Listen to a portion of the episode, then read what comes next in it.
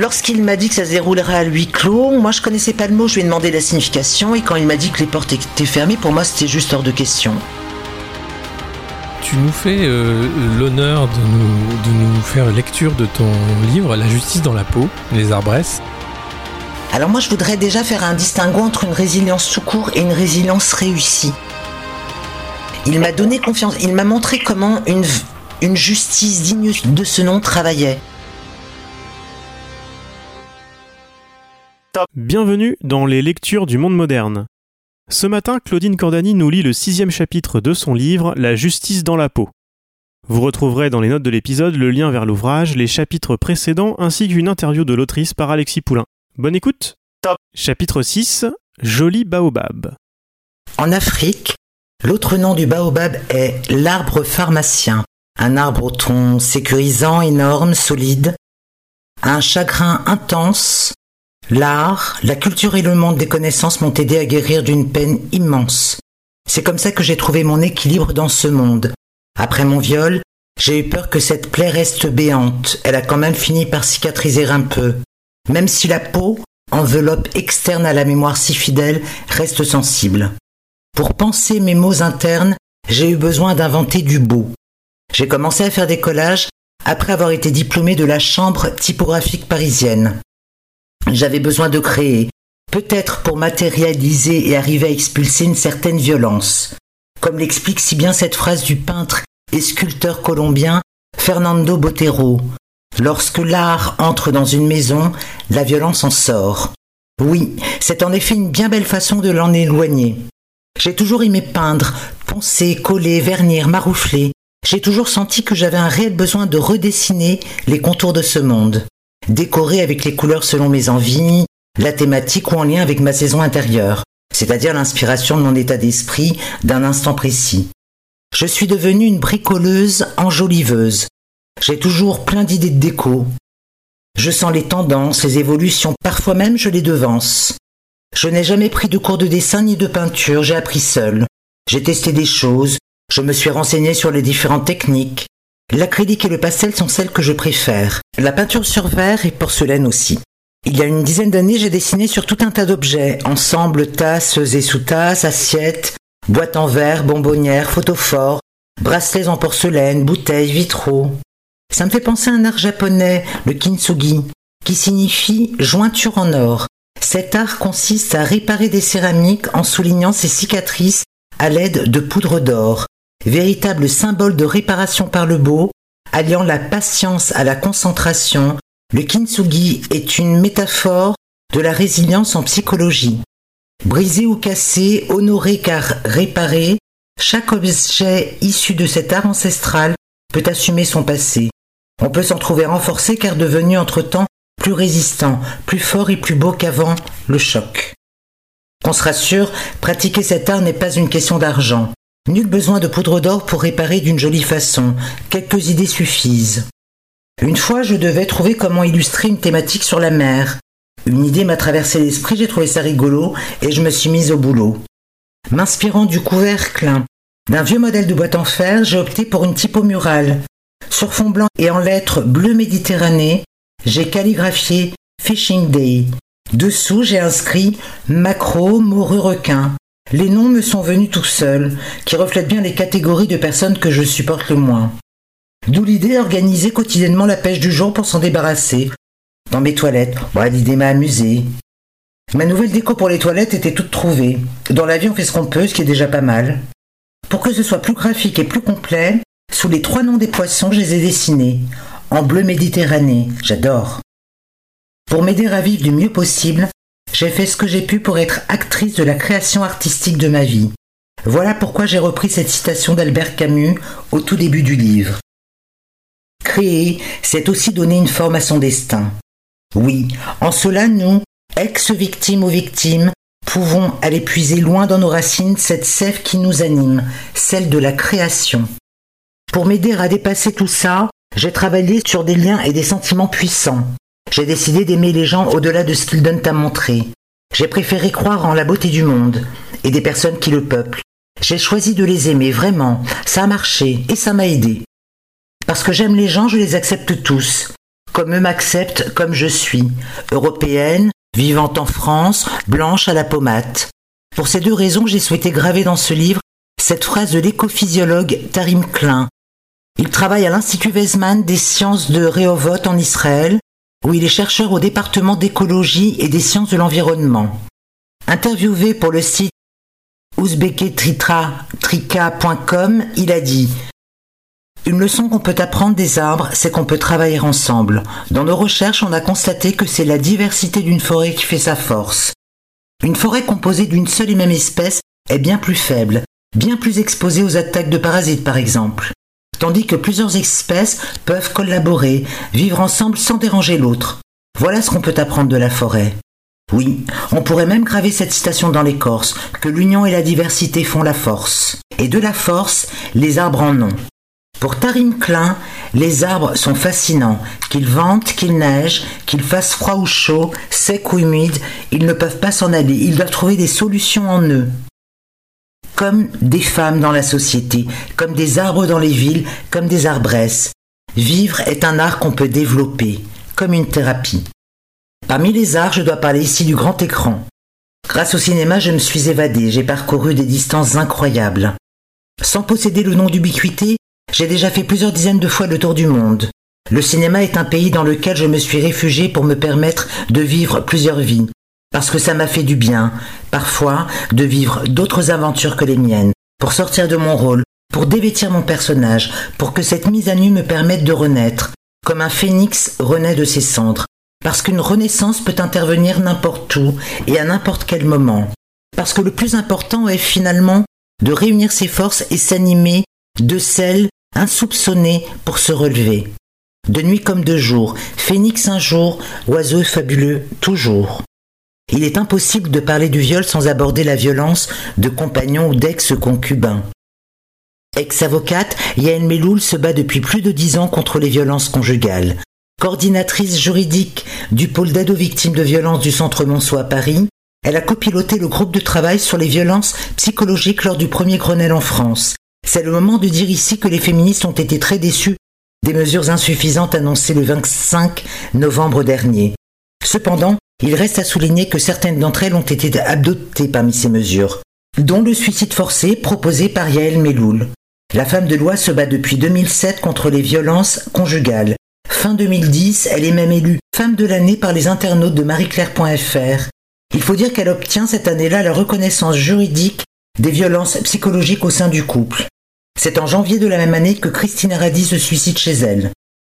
Quatre ans après le suicide de la jeune femme et maman de deux enfants, Yael Meloul dépose plainte contre Bertrand Cantat au motif de violence ayant entraîné la mort sans intention de la donner. Elle est convaincue que l'ex-femme de l'ex-leader de Noir Désir s'est pendue parce qu'elle était victime de violences conjugales. Classement sans suite. Le sombre avenir du chanteur rock ne s'arrête pas là. Elle réitère en 2018. Classement sans suite. Le chanteur porte plainte pour dénonciation calomnieuse. Le travail et la ténacité de cette femme de justice ont permis la reconnaissance du suicide forcé. Et pour cause. À la question d'une journaliste de marieclaire.fr, à savoir si les cas doivent être comptabilisés parmi les féminicides, elle répond oui. Une étude sortie récemment montre qu'en faisant cela, on double le nombre de féminicides rien que pour l'année 2018. C'est énorme. En effet, retour en arrière, août 2003, c'est le même Bertrand Cantat qui tue Marie Trintignant, arrachant l'actrice à ses quatre enfants, retirant la vie de cette femme en même temps que sa pétillante présence au monde. Fin 2019, je demande à Yael Meloul si elle a des nouvelles de la plainte déposée par cet homme. La réponse est non. L'occasion pour elle de me préciser un peu plus la date d'application de cette nouvelle infraction. La proposition de loi est déposée à l'Assemblée nationale et passe en première lecture fin janvier prochain. Elle peut être votée avant l'été. Chapitre 7 Après la nuit, le printemps. Devenir maman, c'est une expérience de vie unique et une belle aventure. Ça a été important dans ma vie et pour ma reconstruction. J'avais un enfant à protéger et à éduquer, une responsabilité qui m'a fait grandir et permis de relativiser. Ça m'a conféré l'énergie de me battre davantage pour une société meilleure, pour cet enfant et les autres. Je ne dis pas qu'il faut absolument en avoir sinon on a raté sa vie, ce n'est pas mon genre de juger. Je dis simplement que cette grossesse désirée, fruit d'un amour, m'a aidé pour avancer et continuer de me battre au fil de mon parcours. Pour moi, pour ma fille les autres. Je suis devenue féministe à cause des hommes, comme beaucoup d'autres. Les féministes se sont toujours élevées d'une voix pour révéler les injustices et mauvais traitements dont elles ont été sont toujours la cible. Ce n'est pas faute de leur part d'alerter régulièrement l'opinion publique et les politiques. Il est temps de s'entendre sur un point. Ne pas vouloir s'atteler à ces violences n'est pas une bonne idée. De plus, ça ne marchera pas. Nous ne lâcherons rien et jamais nous n'abandonnerons, qu'on se le dise. Nous sommes nombreuses et de plus en plus nombreux aussi. Nous sommes impossibles à éliminer. Ce n'est même pas la peine d'essayer. J'ai longuement pensé. Il me semble que nous avons loupé un épisode après ce fameux mai 68. Dommage, c'était bien parti quand même. Cette période de liberté qui a puisé ses racines dans la musique, contre le racisme et la guerre, pour l'amour et l'humanité, a permis de faire évoluer certaines choses. Bien sûr et heureusement. Cela dit, la situation des femmes et des hommes en ayant bénéficié en même temps de cette révolution sexuelle ne nous a pas fait gagner d'avancer sur tous les points. Nous avons évolué, opéré une libération de nos sexualités, certes, mais en conservant un décalage de base initiale, en notre défaveur. Car, et dès le départ, on n'était pas égalité. Résultat, une différence dans l'égalité des droits persiste, que nos sociétés n'ont pas voulu voir. Une égalité des droits et des devoirs, ça va ensemble. Quel besoin alors d'évoquer sagesse à tout va lorsque tout cela n'est que monnaie de singe Quand va-t-il se passer quelque chose d'important et de juste à ce sujet? Combien de temps allons-nous devoir attendre encore pour voir les fruits de ce jardinage féministe qui a labouré les époques? Car il est grand temps de rendre hommage à toutes ces personnes qui se sont illustrées par leur courage pour faire avancer les choses. L'inégalité des droits a persisté. Voilà pourquoi les féministes ont encore à faire. Ce n'est pas parce qu'elles manquent d'idées en termes d'activité, c'est parce qu'elles n'ont pas le choix. Et elles savent très bien que cette lutte viendra d'elles, d'abord et massivement. Si ça avait été le contraire, nous n'en serions pas aujourd'hui à compter le nombre d'hommes féministes venus rejoindre le mouvement. Bravo et merci à eux au passage de venir grossir les rangs. Ils ne seront jamais assez, car le traitement réservé aux femmes et aux enfants dans nos sociétés concerne tout le monde et se déroule dans le monde entier. Oui, il s'est passé quelque chose. Le taylorisme, appelé également Fordisme, et le lancement de la productivité mécanique à une très grande échelle dont on ne voit pas encore le bout d'ailleurs. C'est Henry Ford qui a inventé le travail à la chaîne au début des années 1900. La consommation de masse était lancée, qui a prédominé dans les pays capitalistes développés pendant les Trente Glorieuses, c'est-à-dire entre les années 1945 à 1975. Le Fordisme a permis aux industries de produire de plus en plus et de plus en plus vite. Si certains pensaient à l'époque que tout le monde devait pouvoir se payer une voiture Ford, on s'aperçoit que plus de 70 ans plus tard, rien n'a changé.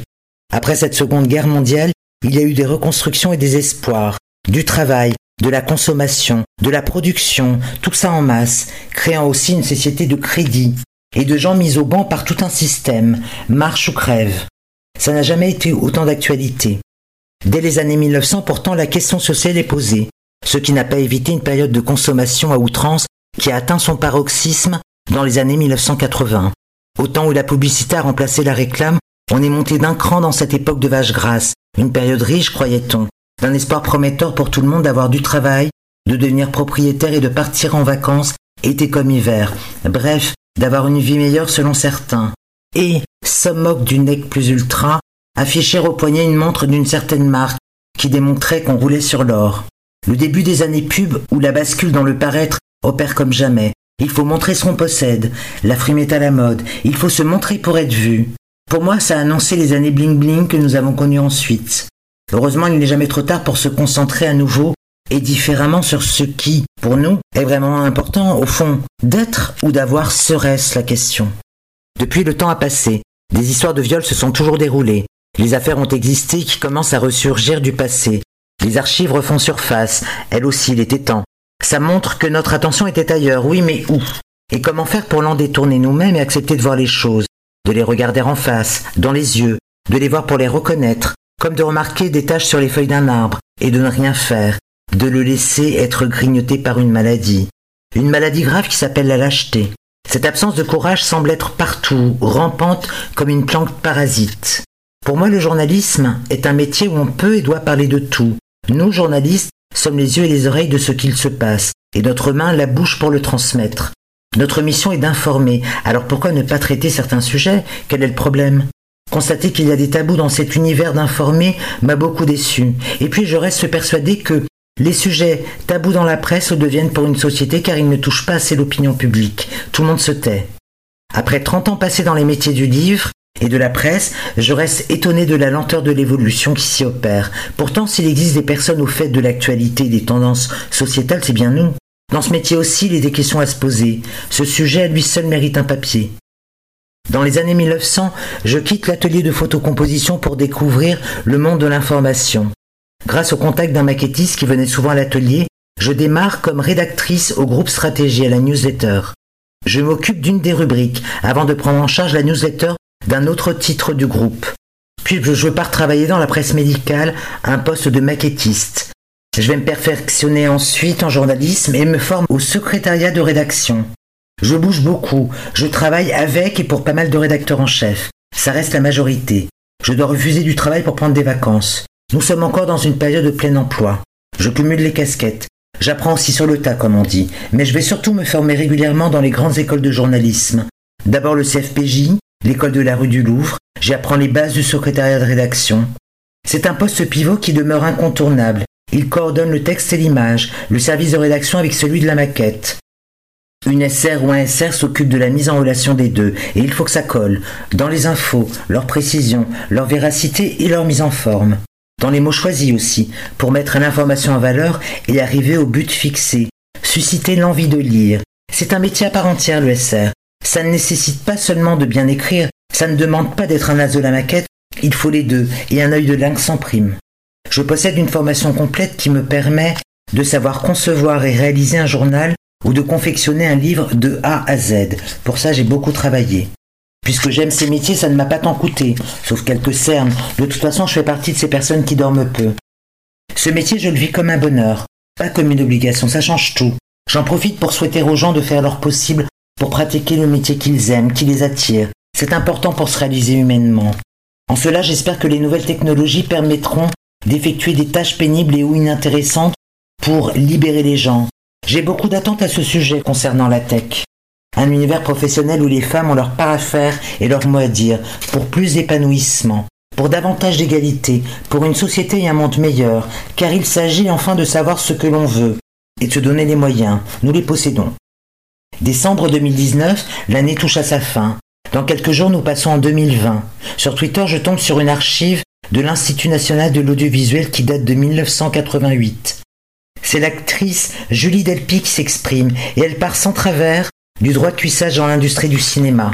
Elle donne l'alerte. Trente ans après, en France, nous parlons, mais encore trop difficilement, des affaires Besson, Polanski et j'en passe. À mon avis, toutes les affaires ne sont pas encore sorties, elles surgissent du passé. Voilà aussi pourquoi je prône l'imprescriptibilité, partout, tout le temps. Si la société, par son aveuglement, n'a pas voulu ouvrir les yeux sur toutes ces affaires, alors cette même société se doit de permettre aux victimes de viol d'en parler ou en reparler quand elles le désirent. Sinon ce n'est pas juste. Pour moi, il n'y a rien de pire que l'injustice. C'est simple, je ne la supporte pas. Je trouve faux qu'on soit capable de s'adapter à tout. En plus, c'est hors de question. Autour des années 1984, il y a eu des alertes dans la presse. Plusieurs. Quelques grandes affaires de viol ont été traitées dans les colonnes des journaux et à la télé. Et puis, plus rien. Or, les sujets publiés, la façon dont ils sont présentés dans le choix des mots, en dit beaucoup sur la manière qu'a une société d'aborder certains sujets ou pas. Si je n'avais pas révélé que je suis la première à avoir refusé le huis clos ces violaires, qui aurait fait la recherche? Quel journaliste y aurait pensé? Et de quel journal? Quelle rédaction se donnera les moyens de passer du temps sur ce sujet que constituent les lanceuses d'alerte sur les viols J'ai encore une question que j'adresse à la profession. Combien de journalistes se sont posé la question de savoir qui était cette personne et si elle existait? Et qui sont les autres en Europe et dans le monde à avoir eu ce courage-là de refuser le huis clos? Bien sûr que ça en dit long sur les sujets qui nous préoccupent davantage que d'autres, sur le choix des sujets plus ou moins vendeurs que d'autres. Comme je le relate au début de ce livre, rien ne me destinait à devenir journaliste. Parce que j'ai décidé de choisir mon destin, j'y suis parvenu, faisant fi de ces détails. Je viens d'une famille d'ouvriers et je n'ai pas mon bac. Je ne voulais pas que ce soit si important que ça. Je voulais aller au-delà de ces considérations. En 1985, je deviens une pionnière dans la justice pour mineurs dans une affaire de viol mais je ne le sais pas encore. Je le réalise début 2019, lorsque je participe à un stage de formation pour devenir écoutante de victimes ou ex-victimes de viol. Ça m'a été confirmé par des féministes de la première heure, mes grandes sœurs du MLF, le mouvement de libération de la femme. Sans le savoir, j'ai infiltré la presse beaucoup celles destinées aux femmes, je mets des guillemets. Même si je décide très tôt de ne pas me spécialiser pour pouvoir être appelé par toutes les rédactions, pour travailler partout. A priori, tout m'intéresse. J'acceptais toutes les missions sauf deux, celles émanant de titres d'extrême droite et les publications qui tournaient autour du sexe. Je ne suis pas capable de travailler contre mes idées et pas intéressé de voir des images de fesses toute la journée. À part ça, j'ai collaboré avec presque tout le monde, dont des féminins, ou des magazines plus généralistes, mais qui comportaient des rubriques dédiées. Mode, beauté, horoscope, cuisine, pratique. J'ai travaillé avec une majorité de femmes. Cela m'a été confirmé. Féminine ne signifie pas féministe. Le sens des mots qu'on dénomme la sémantique, c'est important. Dans ce métier, on ne peut pas prétendre qu'on n'est pas au courant. Au cours de mon parcours professionnel, j'ai participé au lancement du L.fr. J'ai été recruté en 2001 comme seul secrétaire de rédaction du site. J'ai créé le poste, organisé le travail au sein de la rédaction, process de travail, de validation, confection et respect des chartes éditoriales et graphiques, vérification des liens, des infos, corrections. Il y avait là une, équipe de jeunes journalistes très sympas. Et moi j'étais maman en herbe. Je faisais mes débuts. Ma fille n'avait pas un an. C'était chouette. Sauf que, dix mois plus tard, j'ai été licencié comme 60% de l'équipe. La raison invoquée était que le site ne rapportait pas assez d'argent. Bah, évidemment, c'était les débuts. Cela dit, il est fréquent en presse d'être sollicité en tant que professionnel confirmé et d'être jeté au bout de quelques mois, une fois le plus gros du travail fait. Ça ne m'est pas arrivé qu'une fois. Je vous raconte la suite la semaine prochaine. Top